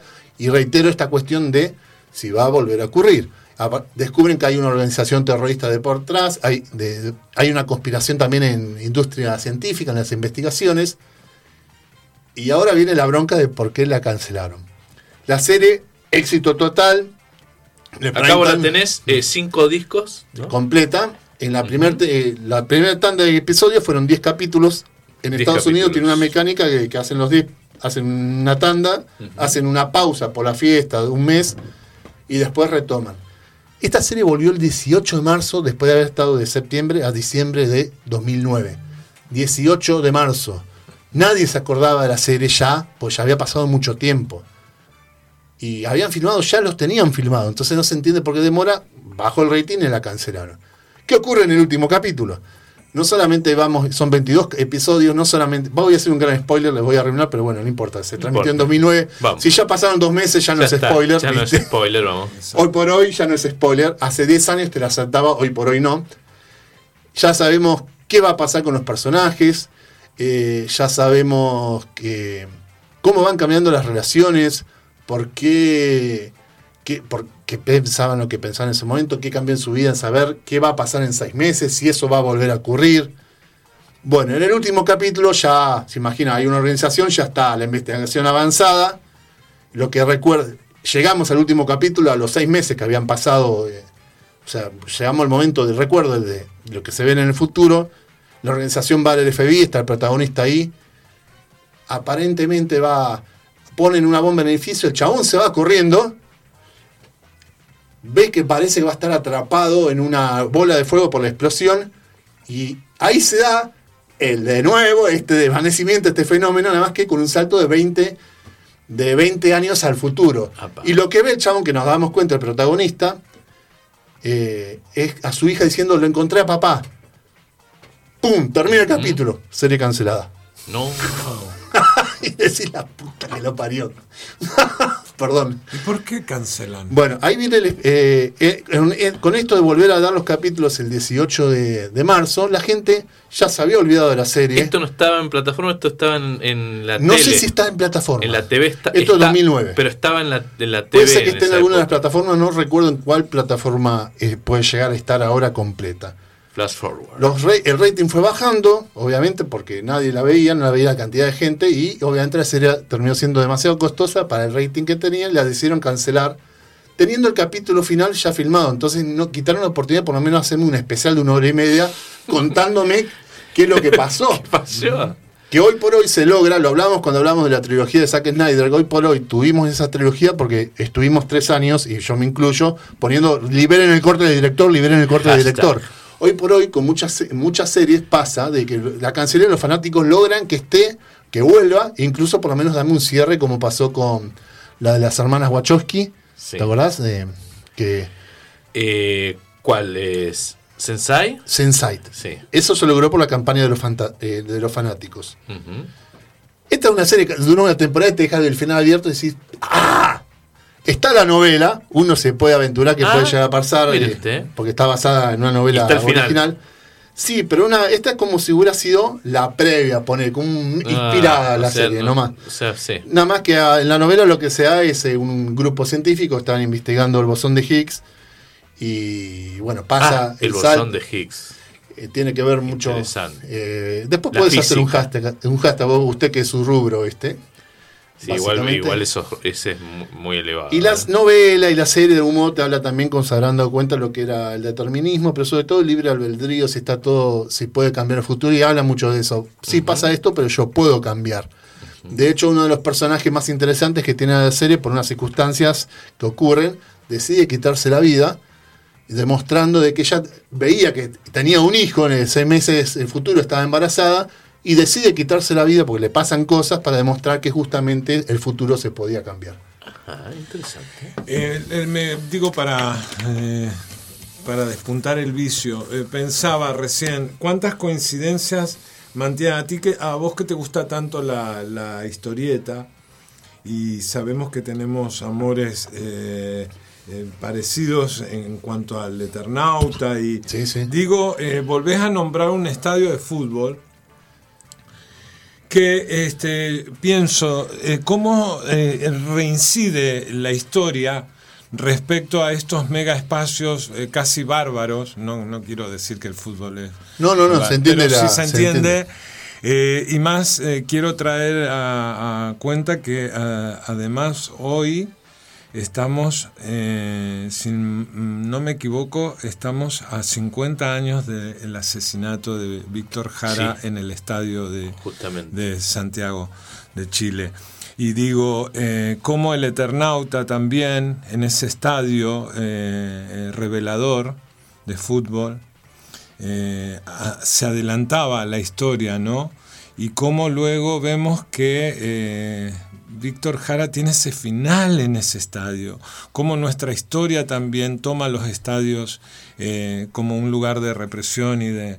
eh, digo, eh, pensando en esto que contás, que si bien es todo ficcionado, me asusta pensar siempre que la ficción, el arte se adelanta se adelanta a los hechos que vamos viviendo y yo no sé si todas estas cabezas tan tan iluminadas que han nos han contado desde la ficción cómo van a ser nuestros próximos años y la verdad que da un poco de, de- de susto porque todo lo que dijo el Eternauta ocurrió.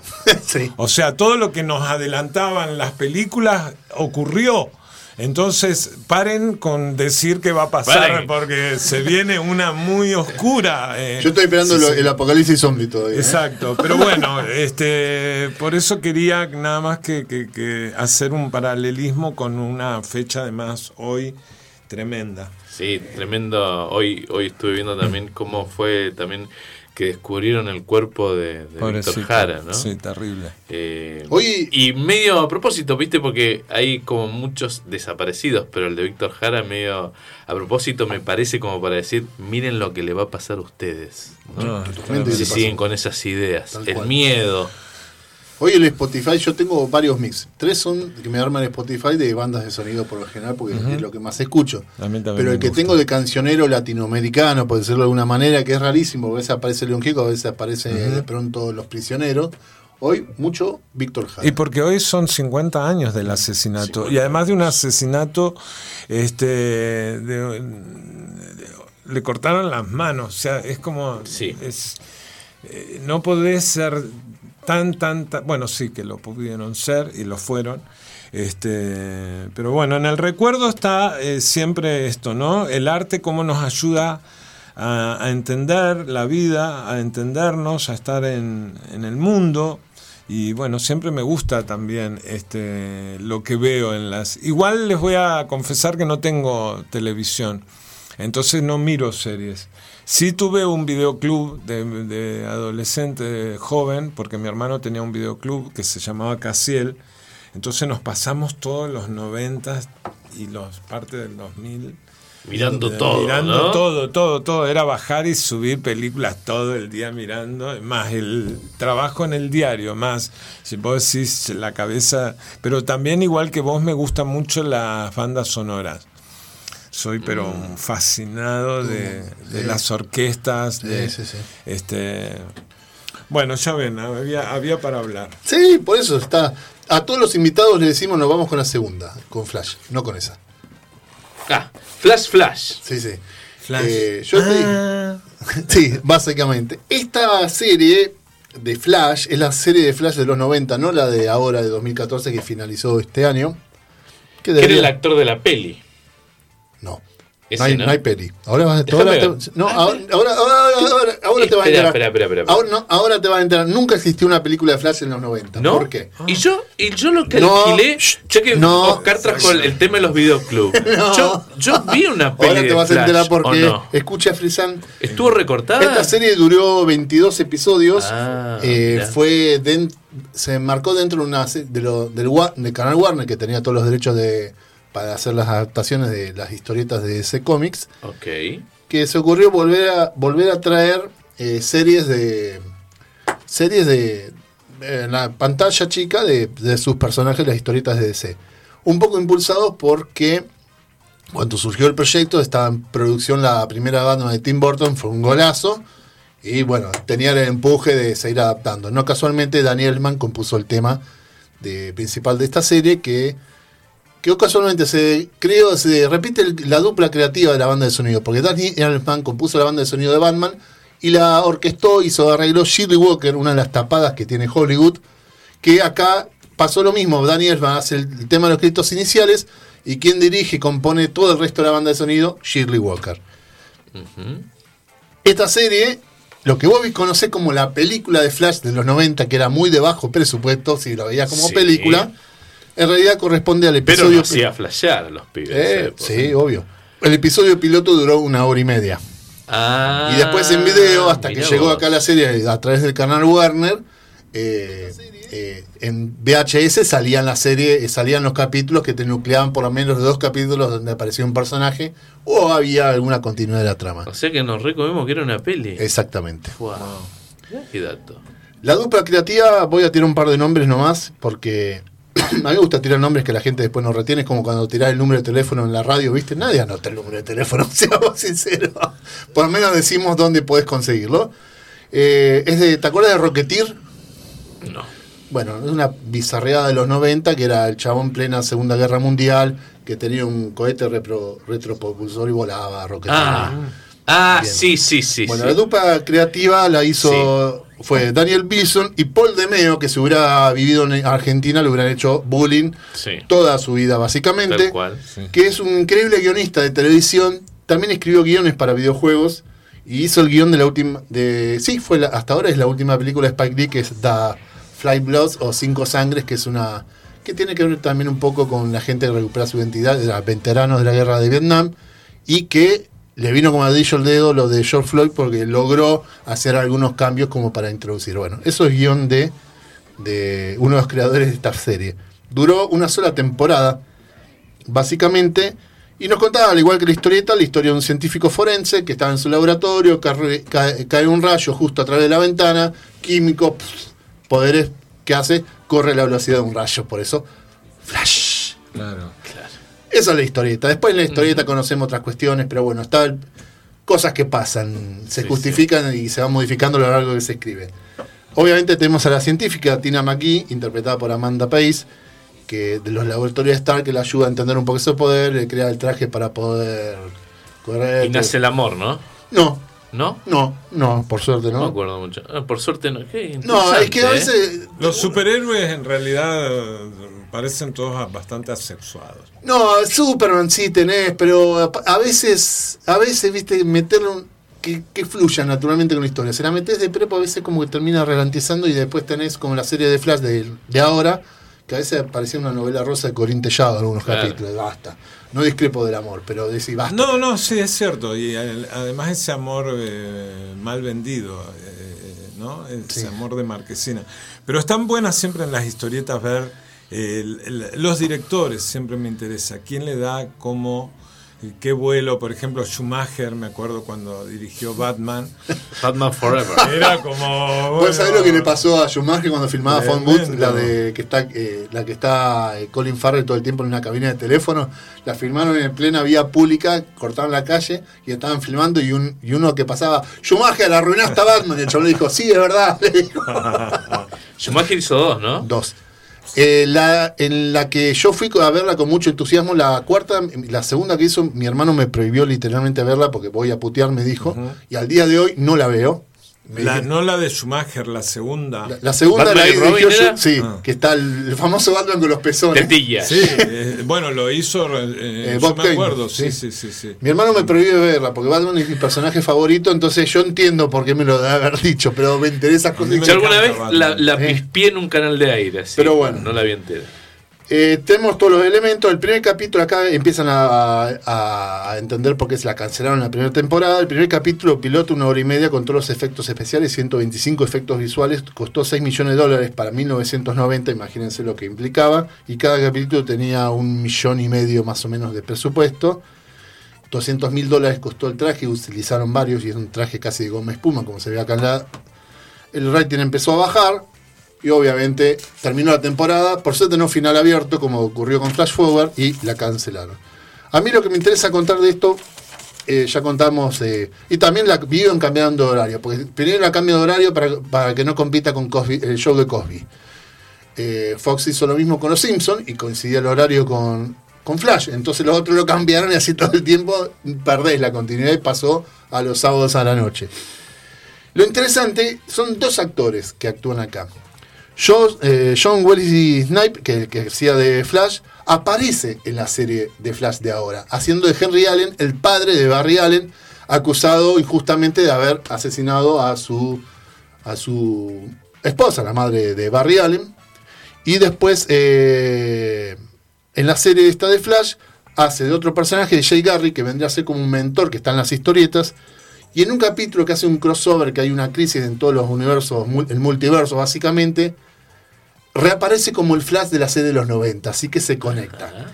Y la otra, eh, Mark Hamill, que también actuaba, Mark Hamill, Luke Skywalker de las Guerras de las Galaxias, actuaba en esta serie y... Ah, mira. Y Mark Hamill tiene un récord Guinness casi por esto. Porque es, eh, es el único actor que logró interpretar el mismo personaje en tres adaptaciones distintas. The Trickster es el personaje en esta serie. Después, en la serie animada de Liga de la Justicia de 2001, aparece él haciendo la voz. Y en la serie de Flash, aparece haciendo del mismo personaje con otra versión. Ah. Y ya para ir entrada a finalizar, porque. Sí, guarda, Sí. guarda, guarda, guarda que puedo ser rapidito, ¿eh? Eh, Rapidito, esta serie que ven Brisco Canty Jr. es una serie de duró 27 Me episodios. suena esta, ¿eh? Sí, esta la ves. Eh, es una serie que de algún modo homenajeaba, buscó ser un homenaje a las series, a los viejos seriales de cine, de esas aventuras, eh, que tengan la estética. De hecho, ¿Esto cada es 90? 93, 94. De una. De hecho, cada bloque terminaba como si fuera un capítulo de, y que te- con un enganche para ver el siguiente capítulo. En ese sentido, una mecánica muy similar a la serie de los 50-60, sobre todo de Wild Wild West o Jim West, que era la serie que, realmente tomaba elementos. Nos contaba la historia de un abogado recibido a Harvard, esto en 1893, que de- se dedica a hacer recompensas luego de que su padre haya sido asesinado, un sheriff asesinado por el líder de una pandilla, y lo contrata como un conglomerado de banqueros o de empresarios para que atrape a, al líder de una pandilla a su vez y a toda su banda, que casualmente es la que mató a su padre. Está llena de anacronismos, porque eh, hay, tiene, provee un científico le provee armas, herramientas, podemos ver- llegar a ver eh, hasta una suerte de moto, un Zeppelin, todas cosas que en esa época no existían. Está muy, muy cargada de humor. Y en un momento a los tipos se les da a los guionistas para hacer una cosa de ciencia ficción. El vaquero aparece una orbe, una bola que venía del futuro, Apa. que no sabías que, por qué estaba ahí, hasta que dice, che, macho, basta, esto era una comedia, todo parece un relato de ciencia ficción. la. Retomemos a lo que era el origen, el origen de esta serie. Y riámonos un poquito, rescatemos el espíritu de las viejas películas seriales y todo eso. Eh, a medida que iba avanzando la serie, fue un- recibió muy buenas críticas en su momento, pero el rating comenzó a bajar y como ya dijimos, el presupuesto de cada episodio para hacerlo tal como correspondía, para no ir en contra de la calidad del producto artístico que estaban haciendo, no coincidía con la cantidad de, de gente que la miraba, entonces cancelemos en el Chao. capítulo 27. Lo curioso es que el actor que hacía de Brisco Canty es Bruce Campbell, más conocido por el género de terror, sobre todo de bajo presupuesto. Ash de la trilogía, de todas las películas de Evil Dead, incluso de esa gran serie que fue eh, Ash vs Evil Dead, un humor muy bizarro y grotesco, muy buena serie. De todos sus personajes que hizo, él ya, Bruce Campbell dijo, Ash, ya no tengo ganas de interpretarlo, quiero volver a ser Brisco Canty. Esperemos que ah, saquen un especial en algún momento que vamos a verlo solamente los que nos acordamos de esta serie o los que la tenemos en DVD, pero esperemos que, que llegue. Curiosidad, uno de los guionistas fue uno de los creadores de Lost, Carton Cruise. Ah, mire usted. Para finalizar, y con esto, y si querés con este, ya nos podemos retirar ya del Sí. programa, escuchando el tema que vamos a escuchar, es la serie argentina que hay acá. Es una miniserie, Ah, claro, sí, Damián sí. Cifrón, la serie se llama Hermanos del Detective, ya Después habíamos- del éxito de los simuladores. Y después de lo que fue esa gran película, eh, Tiempos de Valiente, con Diego Peretti y Luis Luque, que es, es una maravilla película. Algunas cositas hoy yo sé, no sé, media machirula en algunos Bueno, chistes, pero, pero, bueno, el no importa. contexto, ¿no? Sí, Principio que 2000. Con el diario del lunes somos todos progres. Creo que casi todo va a, con- va a coincidir. Yo le sigo diciendo Oscarcito, si me lo permite. Va a, va a coincidir. La serie fue creada, fue dirigida por Damián Cifrón, con guiones de Patricio Vega. Y así como, que era una dupla que habían trabajado en los simuladores, como mucha gente se burlaba también de los simuladores, decían que era como Misión Imposible, Brigada A, era una copia, todo eso. Por eso en la segunda temporada habían creado la Brigada B de los simuladores a propósito. Acá dijeron, bueno, vamos a homenajear el cine que nos gusta, sobre todo el cine policial y muchos clásicos de, de- cine, del thriller policial de los 70 y también Hitchcock. Entonces cada capítulo de un modo era un homenaje a alguna de las viejas películas clásicas del cine policial, del policial negro y en algunos casos policial eh, incluso argentino, que recomiendo entrar a la plataforma Cinear y pónganse a buscar policial argentino, lo que sea, porque hay un catálogo increíble. Hay que crearse el usuario, nada más es gratis. A lo sumo pagás 400 pesos para algún estreno y te, tenés 48 horas alquilado. Entren, van a ver una cantidad de cosas.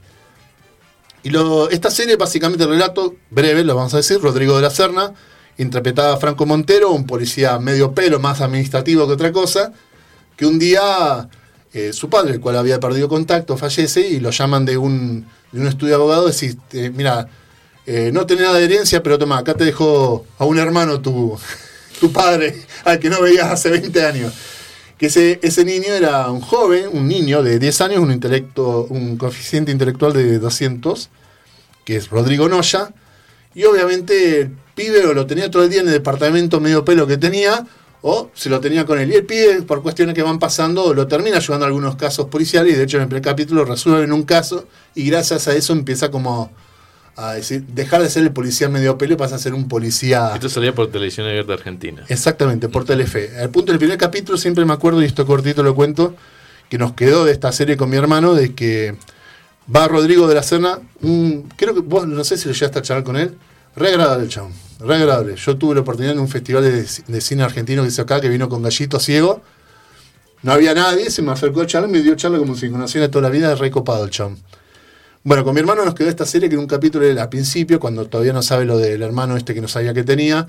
Va de noche, están los de tipo un complejo vitamínico como los que tenemos acá. Los saludan, che, vas a ver tal cosa.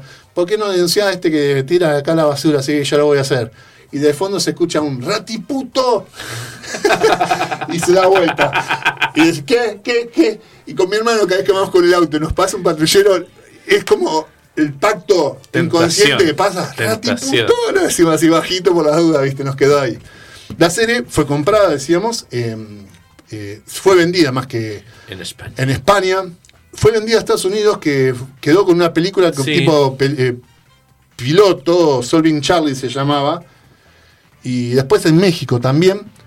Y Rodrigo Noya, como comentábamos, decían, si quieren saber, porque esta duró una temporada nomás, porque fue planteada en términos de miniserie, son 10 capítulos, eh, no- nos decía esto que yo les contaba, si quieren saber cómo termina, lo reitero, vean la segunda temporada de la serie española, o vean la do- todo, porque... Se fue Noya a, hacer, a seguir haciendo hacer su el personaje. mismo papel. Bueno, Damián, eh, Federico, ahí se me fue, Delía, el que hacía de Santos en los simuladores, en una de las versiones, adaptaciones, hace el mismo papel. La banda de sonido estuvo compuesta por, eh, además, al igual es- por varios temas, eh, como hacía Cifrón en los simuladores, que incorporaba tango, Sí. pop, rock, eh, música de otras películas, todo, sobre todo de Misión Imposible, pero la que compuso Daniel Mann para la primera de Misión Imposible, que básicamente tomaba el trabajo de Lalo Schifrin y lo lloró. Ujú. Next, no te puedes considerar el man compositor de esa música. Robaste. Con todo el aprecio que le tengo. Su toque. Pero también había música original y que la hizo un gran compositor argentino que se llama Guillermo Guareschi, que ha hecho música para teatro, para cine, publicidades. Está, hoy por hoy creo que no está en Argentina. Y con el que Cifrón trabajó en los simuladores, eh, El Fondo del Mal, su primera película, y Tiempos de Valientes. Y el tema que vamos a escuchar nosotros ahora, y con esto nos despedimos del chivo expiatorio del día de hoy, de hashtag a nadie le importa, así se llama la sección, aunque no lo creas, eh, si escuchaste, Eh, es el tema que se llama Hermanos y Detectives, que es un tema instrumental con guitarra, hay una orquestación, que es el tema donde en el último capítulo de esta, la versión argentina, los dos hermanos se despiden porque él entiende de que el hermano no está para quedarse con un policía como él, sino que tiene que apostar. Tenés 200 puntos de inteligencia, tenés que trabajar con eso y los chabones saben que ese es el camino, se separan, pero sabés que está la cuestión de hermanos y detectives, que está la cuestión de sangre y también lo que los terminó uniendo, que fue la, la resolución de los casos. Así que si te parece, lo escuchamos y de esta manera nos Por despedimos. favor. Eh, bueno, muchas Ya nos gracias, despedimos, Oscar. ya me tengo que despedir. Ah, Sí. muchas gracias este, por eh, haber escuchado la, la entrevista. Gracias, chicos. Gracias por invitarme. Después No, subimos, de esto lo subimos, así que después lo Y compartimos. te dejamos la invitación, Oscar, el día que vos quieras decir, che, estoy al pedo, les voy a caer a los chicos, te puedes caer. Bueno, dentro de Caete. 30. ah, ¿Cuánto pasaron? 30 años.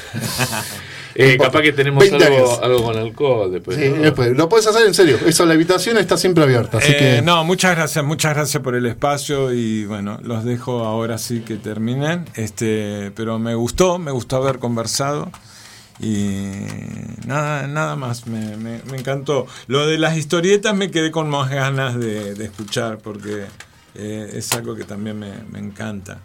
Y- Bueno, acá tenemos siempre la sección acá. eh, tenemos eh, series, películas, hashtag, historietas, libros. eh, si de todo un vemos, poco. en la semana que viene vamos a hablar de una película polémica. Y si llegamos, si no de otra cosa. Una vez estuvimos hablando una hora y media del Joker.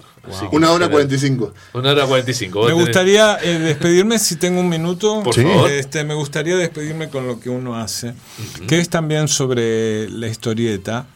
Y un día vi un graffiti y eran Batman y Robin Entonces escribí esto que dice, cuando me abrazas, cuando sucede y los archipiélagos de plástico se derriten como pueden, cuando me escondes por lo que no debes, por los soles tercos que ya no quieres, cuando dejamos la tierra, hermano postizo me llamas y a tu lado me tienes, superhéroes, estruendo de seres, cuando te animas a los dos sin ninguno pierde, cuando nadie muere. Impresionante. Batman y Robin. Tal cual. Re bien. Nos vemos el próximo sábado. Gracias, Oscar. Gracias, chiques. Gracias, Pablo. Gracias, Cami. Y gracias, Totales. Neuquén.